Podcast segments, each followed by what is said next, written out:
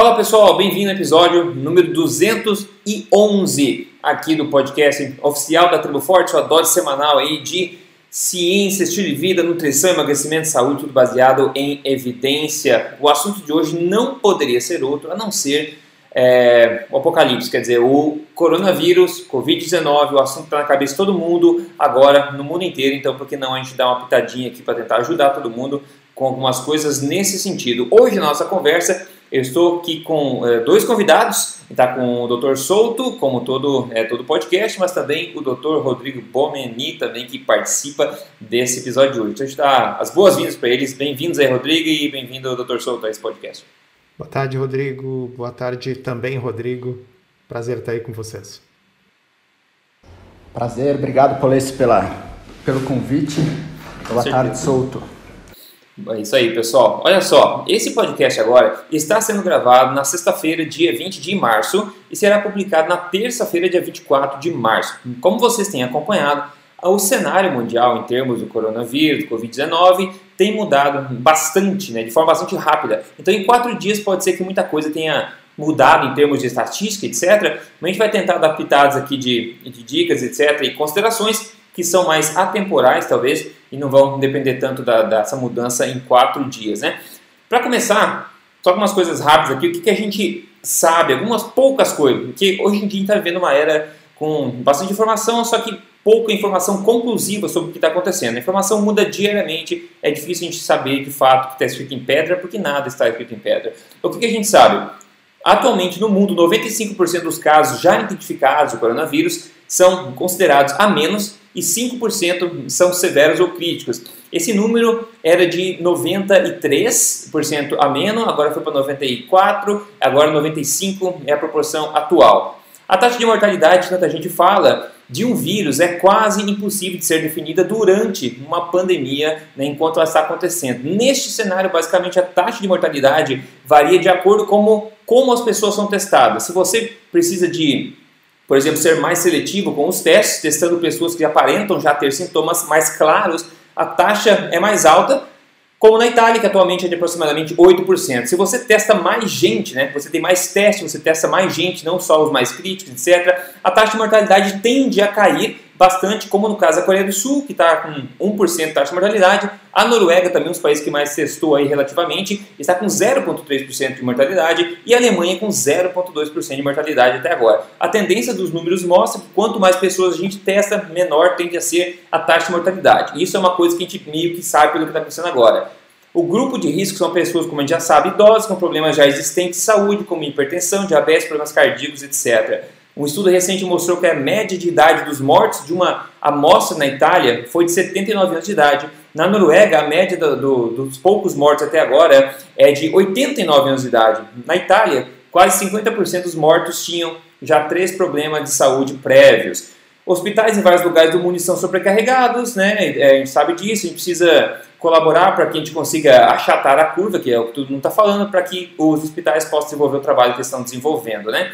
Em luz a tudo isso, nós podemos falar um pouco né, sobre a importância, enfim, de termos é, uma saúde em xeque, um sistema imunológico blindado e como é que a gente pode ter mais chance de atingir isso. A gente não vai prometer nenhuma cura aqui, dizer que você fica imune seguindo nenhum tipo de receita. Inclusive, a gente vai falar um pouco sobre o perigo de, da vulnerabilidade do momento agora de pessoas ficarem empurrando receitinhas e promessas falsas. Né?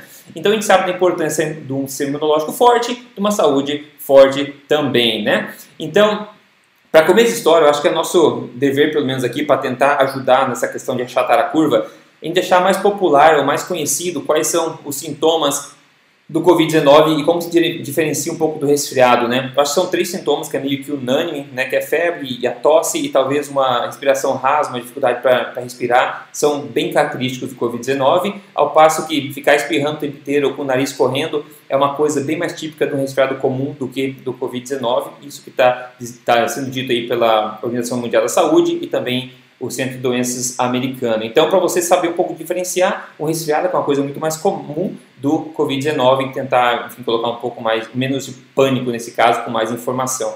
Então, pessoal, ó, Dr. Souto, Dr. Rodrigo Menin está no meio dessa informação toda, a gente não tem muita coisa conclusiva, mas o que a gente sabe, né, são coisas que podem ajudar as pessoas a terem naturalmente o sistema imunológico mais forte. Inclusive, tem gente questionando também a questão do jejum intermitente nessa hora: se é bom, se é ruim de fazer. Será que low carb é bom fazer, é ruim fazer? Será que mesmo é bom chutar o pau da barraca, comer demais, engordar para ter bastante energia? Tem gente falando tudo isso. Então, vamos abrir uma discussão aí. Você pode levantar pontos e a gente vai discutindo a partir daí.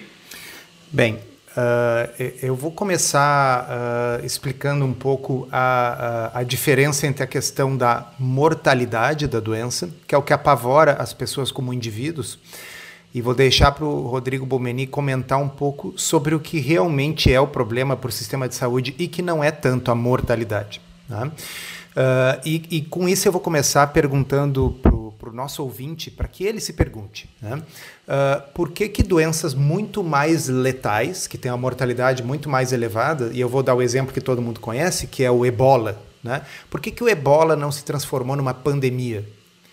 Pô, o ebola ele chega a ter mais de 50% de mortalidade. Quer dizer, você contrair o ebola, joga uma moeda para cima, se você vai viver ou morrer.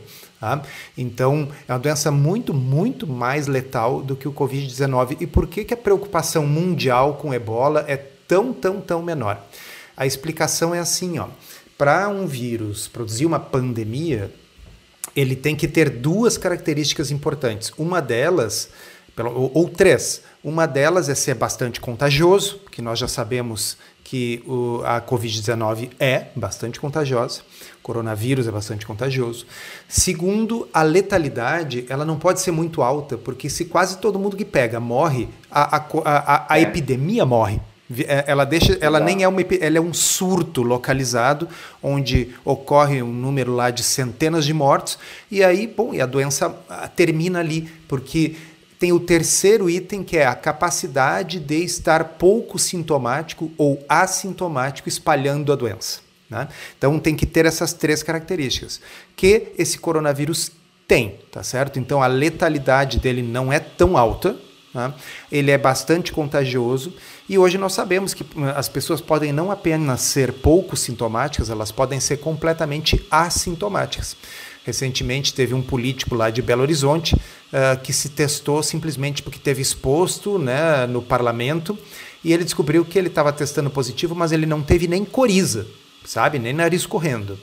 E então, claro, durante todo esse tempo em que ele achava que ele não tinha nada, ele estava em contato com, com outras pessoas. Uh, então, uh, saber que a mortalidade não é elevada é uma coisa para que, que as pessoas devem entender, não como um motivo para sair, para ir para o cinema e para o shopping, né? mas sim para elas não entrarem em desespero quando souberem que algum familiar seu ou que ela mesma contraiu a doença. Então a letalidade da doença é baixa. E como o, o Rodrigo Polesso colocou, nos países que estão testando mais gente, quanto mais gente se testa, mais a gente descobre que é um percentual relativamente pequeno das pessoas que vai morrer. A gente não quer que ninguém morra, mas pelo menos saber que eh, assim o Covid-19 não é um ebola, não é um, uma sentença de morte para o indivíduo. Então o problema não é tanto para o indivíduo, o problema é mais é para o sistema de saúde, para um vírus novo que as pessoas não têm imunidade, né, Bomeni? Solto, polícia, me corrijam se eu estiver errado. É, também faz tempo que eu não vejo isso daí, mas existe um, uma diferença de conceito de mortalidade e letalidade, né? Uhum. Concorda? É, então, assim, de mortalidade para letalidade. Porque mortali quando a gente fala mortalidade, que o, que o, inclusive que o Souto mencionou, é, a gente está falando do número de mortes que determinada doença causa pela população, certo? Pelo total da população. Quando a gente fala letalidade, e que também o Souto mencionou de forma correta, mas só para o ouvinte é, entender, a gente está falando de uma característica do vírus em si. Então veja que o vírus, o Covid, o coronavírus, ele não tem uma letalidade alta e talvez seja assim até mais baixa do que a gente espera, porque a gente subdiagnostica, a gente sabe que 80% das pessoas que adquirem o vírus mal têm sintomas, ou seja, eles nem sabem que teoricamente ficaram doentes. Então, a probabilidade de alguém morrer por causa do coronavírus é muito baixa. Então, a letalidade dele é muito baixa. Agora, ele pode ter uma mortalidade alta, digamos assim, se a população inteira for acometida ao mesmo tempo. E talvez seja essa a, a, a grande discussão no mundo hoje, né, por causa da rápida disseminação que ele tem. Ou seja, se todo mundo pega o vírus ao mesmo tempo, e por que, que isso aconteceria? Como o Souto disse, é, como é um vírus novo, é, a maior parte das pessoas não é imune a ele, então a disseminação é mais rápida. E aí a quantidade de morte que a gente pode ter, a mortalidade, o número de mortos na população acaba sendo muito alto por causa disso. Além, claro, que a, que a grande discussão, que é o fato de você sobrecarregar o sistema de saúde se todos ficarem doentes ao mesmo tempo, como a gente observa esses relatos da Itália, que é, pessoas estão morrendo de outras doenças por não terem acesso ao sistema de saúde. São coisas pontuais em algumas cidades, mas nada impede que isso aconteça aqui no Brasil caso o vírus se dissemine rapidamente. Então, uh, ah, para quem ainda não viu, né, uh, se vocês botarem no Google aí achatar a curva, vocês vão ver o que, que quer dizer. Isso é um, é um, virou praticamente um meme, né? Foi uma explicação visual que se criou dentro da, da epidemiologia para explicar para as pessoas o conceito de que o que satura um sistema de saúde é o número, como o Bomeni disse, um número muito grande de casos novos ao mesmo tempo. Né? Agora, uh, o pessoal diz assim: sim, mas se a gente fizer medidas de isolamento, evitar o contato pessoal, evitar o contato social, isso não vai impedir que o vírus se espalhe. Sim, é verdade, não vai impedir que ele se espalhe, mas vai impedir que todas as pessoas sejam acometidas ao mesmo tempo. Então, a curva de incidência, você imagina, ou se você já conhece a curva, tenta visualizar ela, ao invés de dar aquele pico elevado, né, ele vai fazendo uma curva mais baixinha. E isso permite que o sistema absorva um pouco mais. Eu vou fazer uma analogia para vocês, que é assim: uh, 200 milímetros de chuva é muito. Se 200 milímetros de chuva caírem em 24 horas, isso provoca uma inundação e uma quantidade de destruição imensa. Os mesmos 200 milímetros de chuva caindo durante um mês distribuídos durante um mês, não tem problema, porque o esgoto pluvial é capaz de dar conta daquilo ali, tá certo? É, é, mais ou menos isso. Nós estamos falando de uma inundação de casos versus uma certa quantidade de casos distribuídos por, por vários dias. A gente vê outro, dentre as informações que a gente tem um certo nível de certeza a respeito dessa coisa toda, é que o grupo de risco, de fato, é, quando as pessoas têm condições existentes de saúde, isso aumenta, de fato, bastante o, o risco da pessoa sucumbir a essa doença, uma pneumonia causada pela, pela Covid-19, etc. Dentre essas condições uh, existentes, uh, são destacados aí problemas cardíacos, hipertensão e diabetes. E neste sentido, eu acho que a gente tem, vem falando aqui há pelo menos 200 episódios, Dr. Souto, a respeito de hábitos que a gente pode ter, né, que previnem provavelmente ou diminuem muito o risco de uma pessoa desenvolver essas pré-condições, né, que seriam hábitos que poderiam ser aplicados tanto em tempo de pandemia quanto em tempo normal, né, podia só reforçar um pouco isso talvez. É.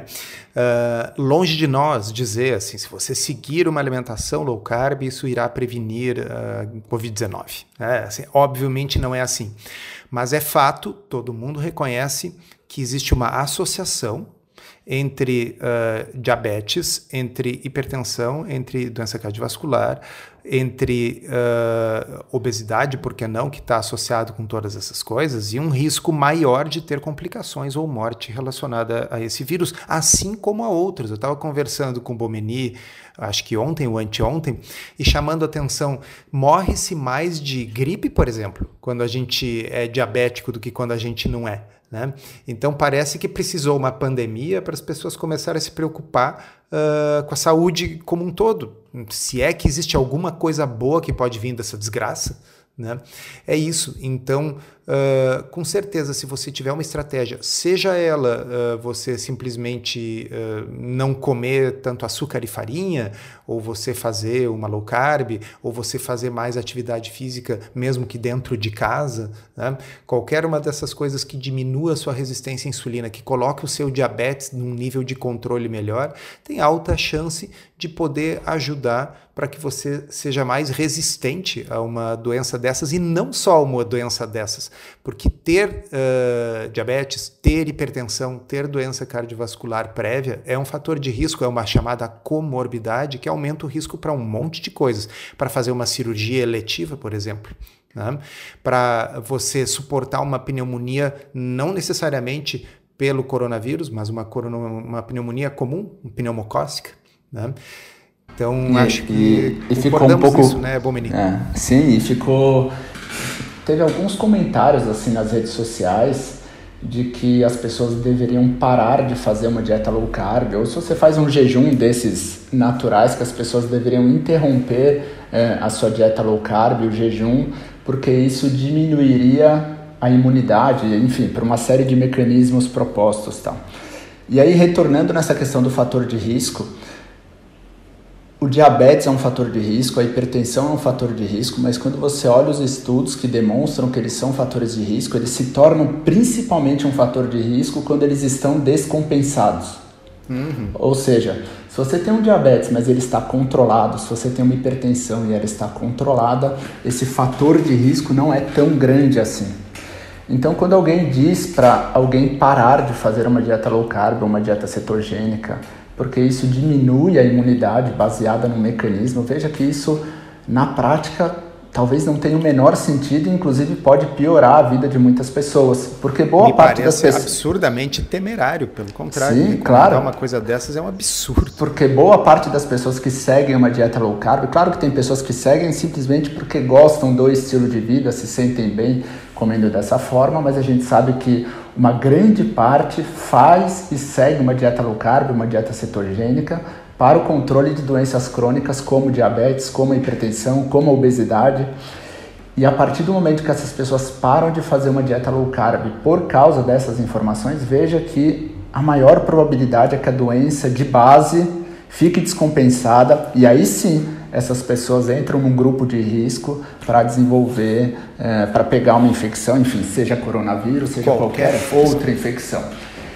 E se você for olhar a realidade, também não faz o menor sentido, porque veja que todas essas pessoas que estão internadas geralmente no hospital com doenças infecciosas fazem dieta low carb.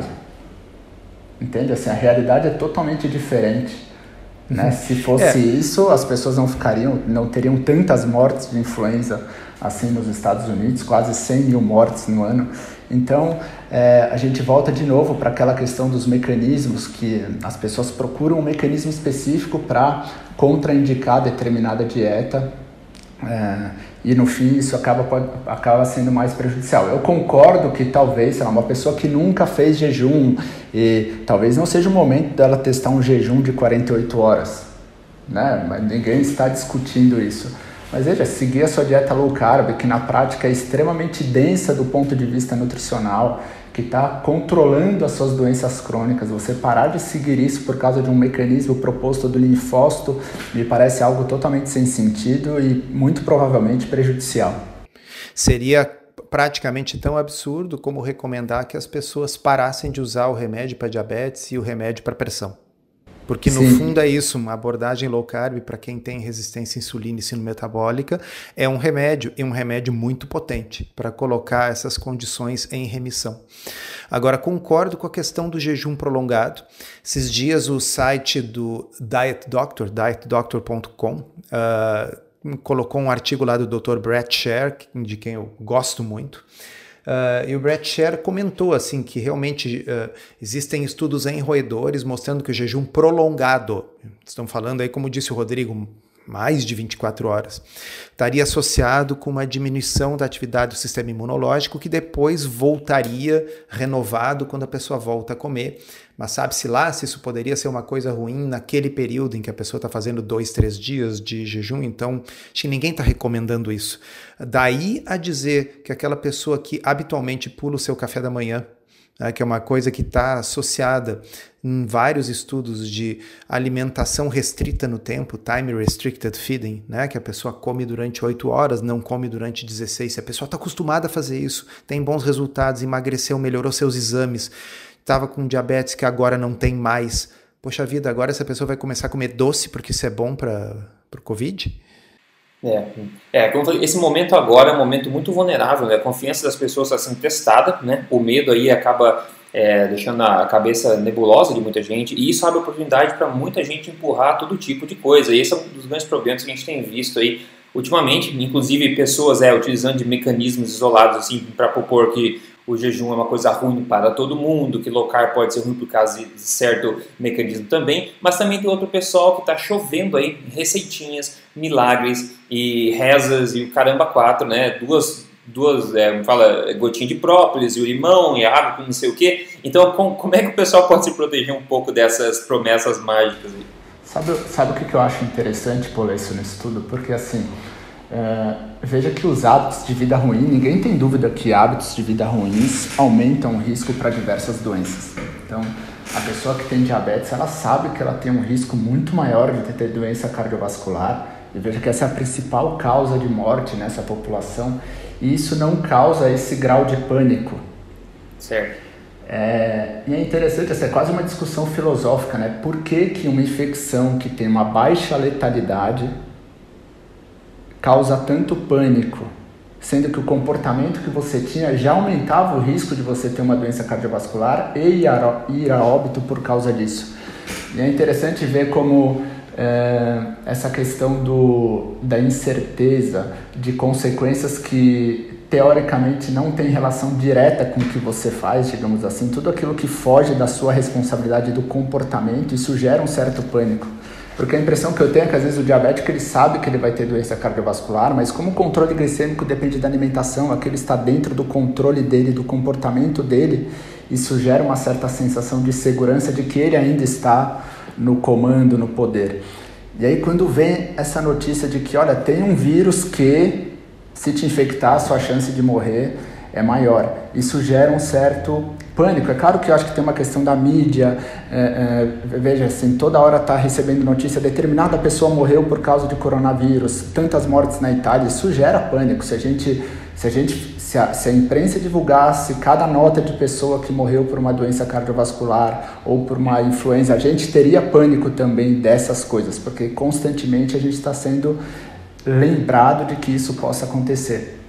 Tem, Rodrigo, tem outro ponto também que eles estão usando agora na mídia, eles estão reportando mortes de Covid-19 como, ah, tal pessoa morreu por complicações associadas à Covid-19. Tem Sim. muita margem para é, para interpretação quando as pessoas falam assim, porque como você disse, como todo o foco agora está na Covid-19, se a pessoa tem isso e morrer de outra coisa, a morte pode ser atribuída ainda a isso. E eu acho que isso pode inflar um pouco também as estatísticas é, não, de sim, alguma e, forma. E veja que não é tirando, não é tirando a relevância do Covid-19, nem a importância alguma, né? e nem o possível impacto que isso pode causar, porque assim na Itália são 4 mil mortes, então assim é, de, de fato é algo terrível e, e de, grande, de possíveis grandes proporções. Mas o ponto é por que, que nesse momento somente as pessoas se preocupam tanto com a alimentação, sabendo que ter um estilo de vida saudável, e isso já documentado por ampla evidência científica, diminui drasticamente o risco de você morrer justamente das complicações das doenças crônicas e não é, do vírus. vou colocar até de outra forma, Bumeni. Uh, se você é diabético, você tem um risco maior de morrer se você for contaminado por coronavírus, mas você tem um risco muito, mas muito maior de morrer das complicações do diabetes no futuro, tá certo? Então você deveria estar assustado com, com o diabetes. Pelo diabetes em si, você deveria estar evitando uh, de, de comer açúcar e farinha, não porque agora existe um vírus circulando, porque esse vírus provavelmente não vai ser a causa da sua morte se você é diabético. Você deve ter sabe-se lá quantas dezenas de vezes mais chances de morrer das complicações do diabetes no futuro por causa do diabetes do que o diabetes ser a causa de você ter complicações do coronavírus. E eu acho que essa palavra é muito interessante, Souto, o futuro. Né? As pessoas como é uma doença crônica, as pessoas focam muito no futuro. Ah, isso vai levar tempo para acontecer. E o vírus é uma coisa de agora, né? pode acontecer agora. Talvez amanhã eu não esteja mais aqui, na outra semana, em uma semana pode mudar tudo. Então, é, é, Eu acho que essa é, eu, eu acho que você futuro para o presente é uma das também é dificuldades, né, da gente intervir do ponto de vista de mudança de estilo de vida é que são esforços no presente voltados à prevenção de um problema futuro. E, e isso é uma coisa que que muita gente tem dificuldade de fazer para tudo na vida, não só para a saúde. Sim, para tudo, exato. Né? Para a vida financeira, por exemplo, poupar um pouco agora para poder ter no futuro. Né? Inclusive para inclusive valorizar o, o, o, atual presente, né? porque quando você está no coronavírus, você pensa, puxa, mas será que vai acontecer alguma coisa comigo? Mas imagina que não tivesse o coronavírus, também não poderia acontecer alguma coisa com você? Seja doença cardiovascular, seja acidente, seja qualquer coisa, eu acho que essas grandes crises acabam trazendo reflexões até existenciais para as pessoas e, e, muitas vezes isso gera o pânico.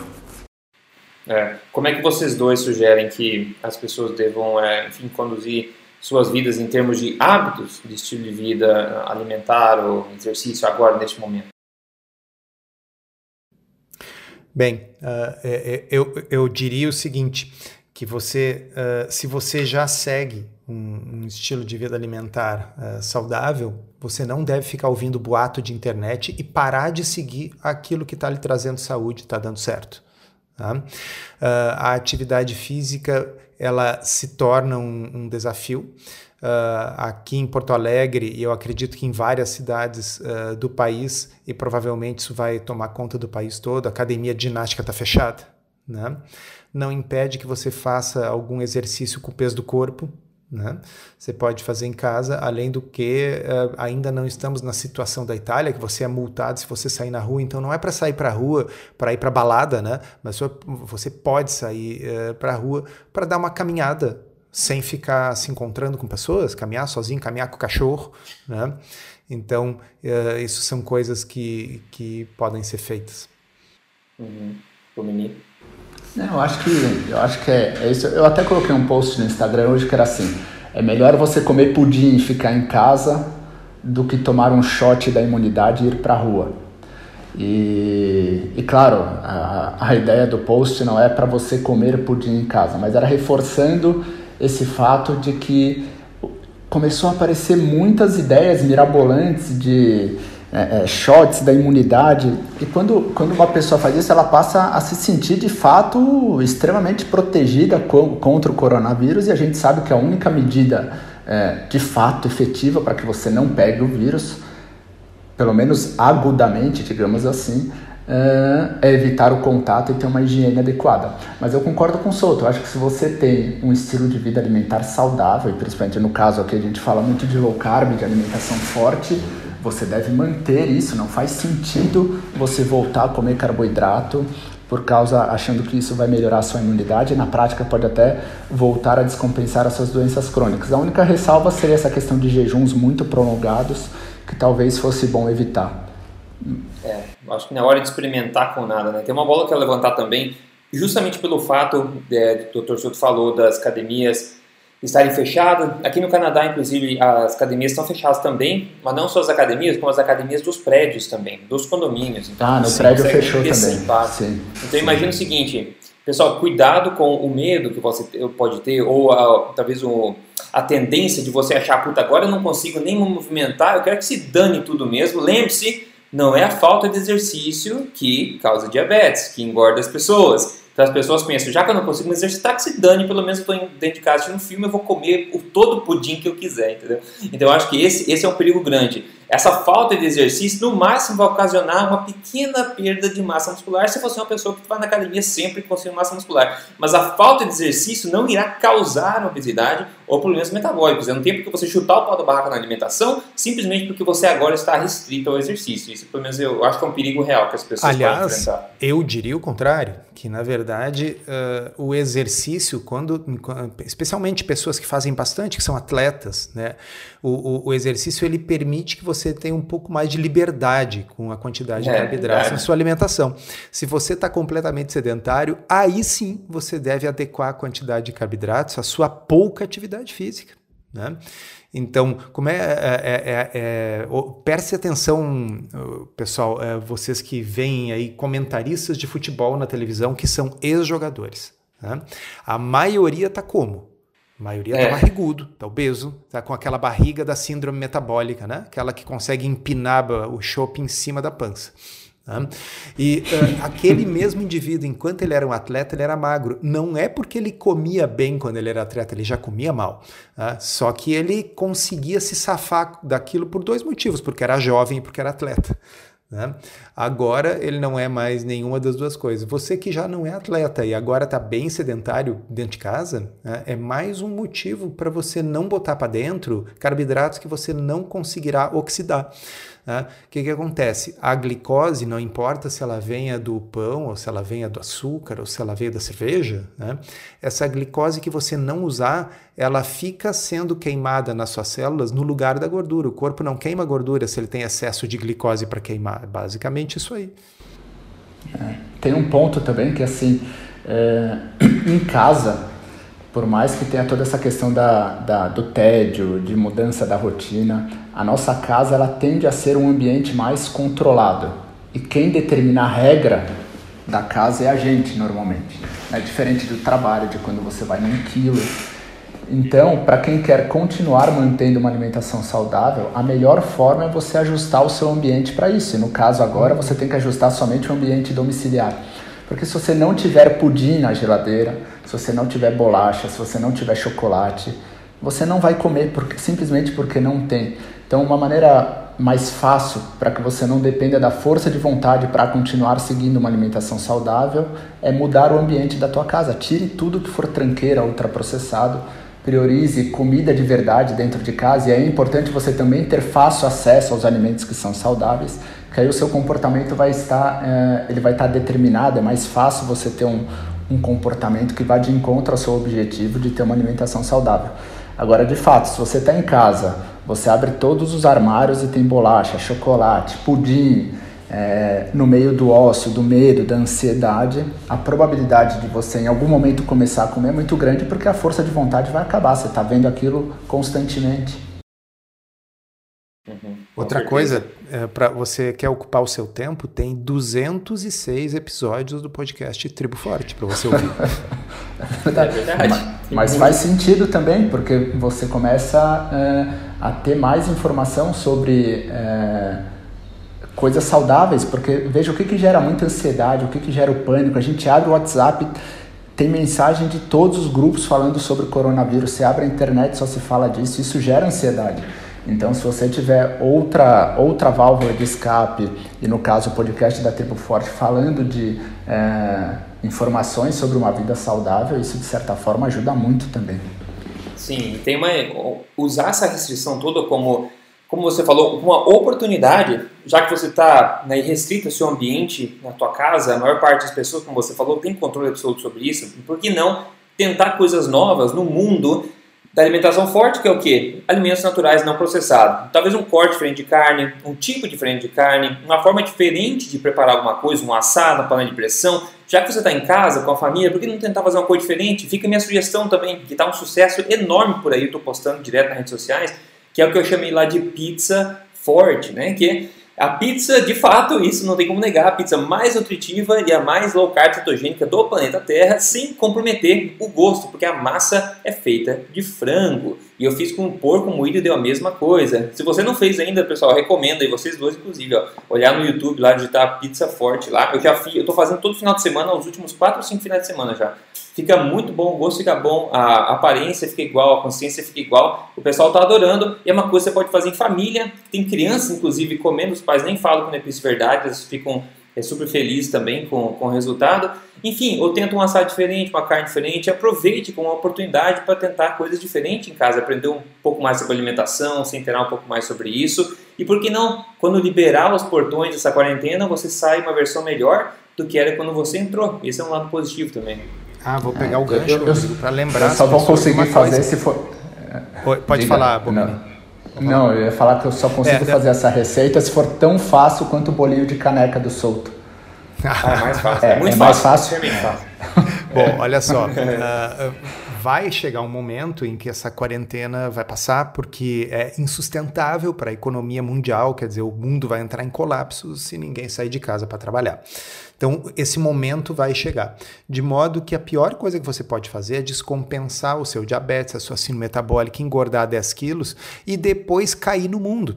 Tá? Então, ah, a doença ela não será erradicada por essa quarentena. Essa quarentena ela serve para achatar a curva. Né?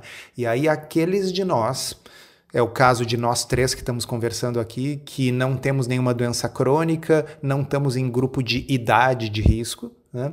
Nós vamos sair para o mundo e aos pouquinhos, provavelmente todos nós vamos ser expostos à doença, vamos pegar a doença e a ideia é que a gente esteja saudável, passe por essa, por, por essa gripe, não é uma gripe, mas é como se fosse, né? se recupere e desenvolva imunidade, o que vai uh, proteger os nossos avós, os nossos pais, os diabéticos, né, as pessoas imunossuprimidas, as pessoas que os transplantados, o que vai protegê-los é nós termos as pessoas saudáveis do mundo imunizadas. Né? E como uma vacina provavelmente ainda vai levar, levar talvez um ano e meio, né? Uh, acho difícil que saia muito antes do que isso. Essa imunidade provavelmente vai virar o natural, de modo que, uh, para pegar a brincadeira do pudim, Uh, não, não dá para ficar se jogando no pudim agora, porque daqui mais algumas semanas uh, você vai estar tá lá fora trabalhando e se expondo, né? Sim. É. E pessoas que estão em estado grave também, cuidado para não chutar, chutar o pau do barco agora e acabar durante a quarentena precisando de auxílio médico, que você pode enfrentar problemas aí no hospital, né? É, então, de saturação não... do sistema, né? Exato. É, então, muito cuidado nessa hora. Não é hora de fazer coisas malucas, não. É hora de testar jejuns prolongados, nem remédios milagrosos, não. O que está funcionando para você até agora, a sugestão é que você continue fazendo, né? Se está fazendo bem, a tendência é que continue fazendo bem também. Como tradicionalmente a gente faz aqui nesse podcast, a gente compartilha no, no final o que foi é, degustado na última é, refeição. Acho que não precisa ser uma exceção agora, só por causa do coronavírus. Então, doutor Souto, se você puder compartilhar o que você comeu de almoço aí, seria bacana. Bife acebolado de colchão de dentro com, cebo com ovo frito em cima. Famoso hum. bife a cavalo. Simples, bom. não tem erro. Rodrigo Bomeni, foi o, o bolinho de caneca mesmo? Não, foi espetinho de carne e espetinho de queijo. Aqui do lado do ah. consultório. É, não sei se é de gato, o Souto já postou algumas vezes esse espetinho. De gato pode, só não pode ser de morcego, tá? É verdade. É, exatamente.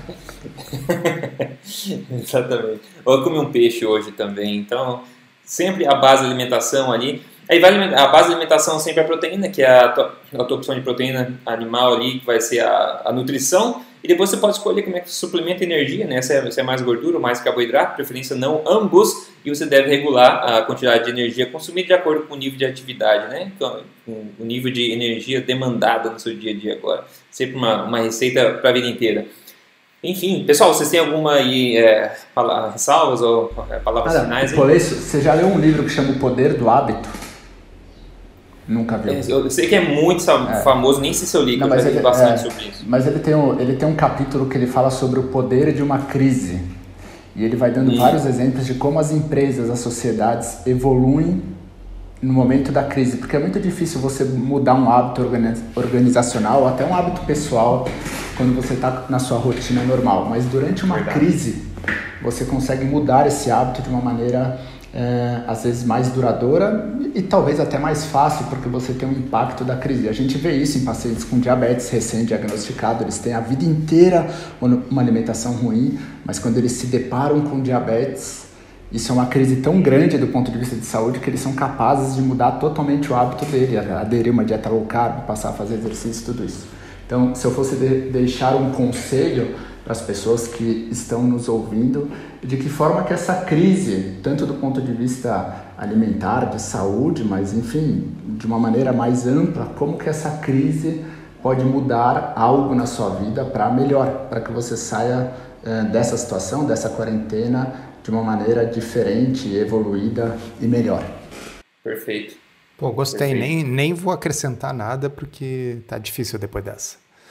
É, mandou bem demais. Então, pessoal, tem muita coisa positiva no meio dessa coisa toda, né? Coisa ruim já tá cheia, não precisa criar mais. Vamos focar numa perspectiva positiva disso tudo e vamos seguir em frente, vamos ver como é que as coisas se desenvolvem. A gente vai estar tá aqui, né, sempre, toda semana, acompanhando. Se você quer seguir a gente nas redes sociais, Tem o Dr. Rodrigo Pomeni lá no Instagram, redes sociais, o Dr. Souto também, está DR Souto no Telegram também. É, é, Rodrigo Polesso em todas as mídias. Procure a Pizza Forte no YouTube, pessoal. Faça em casa, manda foto, me marca lá que eu quero ver. É, confia em mim. Vale vou, fazer, vou fazer e vou postar esse final de semana, hein, Polesso? Vale a pena, eu não estou errado, não. Sério, muita gente está postando e tem, tem muito testemunho positivo disso. Maravilha, pessoal. E se você quiser, porque não falou em receitas, né? Mais de 550 receitas dentro do portal da Tribo Forte que você pode ter acesso, é só entrar em triboforte.com.br também. Enfim, é muito recurso que você pode utilizar seu tempo de forma produtiva durante essa quarentena toda. Muita boa sorte para todo mundo, muito, é, muita boa saúde também e continuamos firmes em frente. Obrigado, pessoal. Obrigado, Rodrigo Pomeni e Dr. Souto também por esse episódio. Obrigado, obrigado, obrigado isso. Obrigado, Valeu, pessoal. E até a próxima, porque estaremos aqui na próxima semana. Opa! Feito.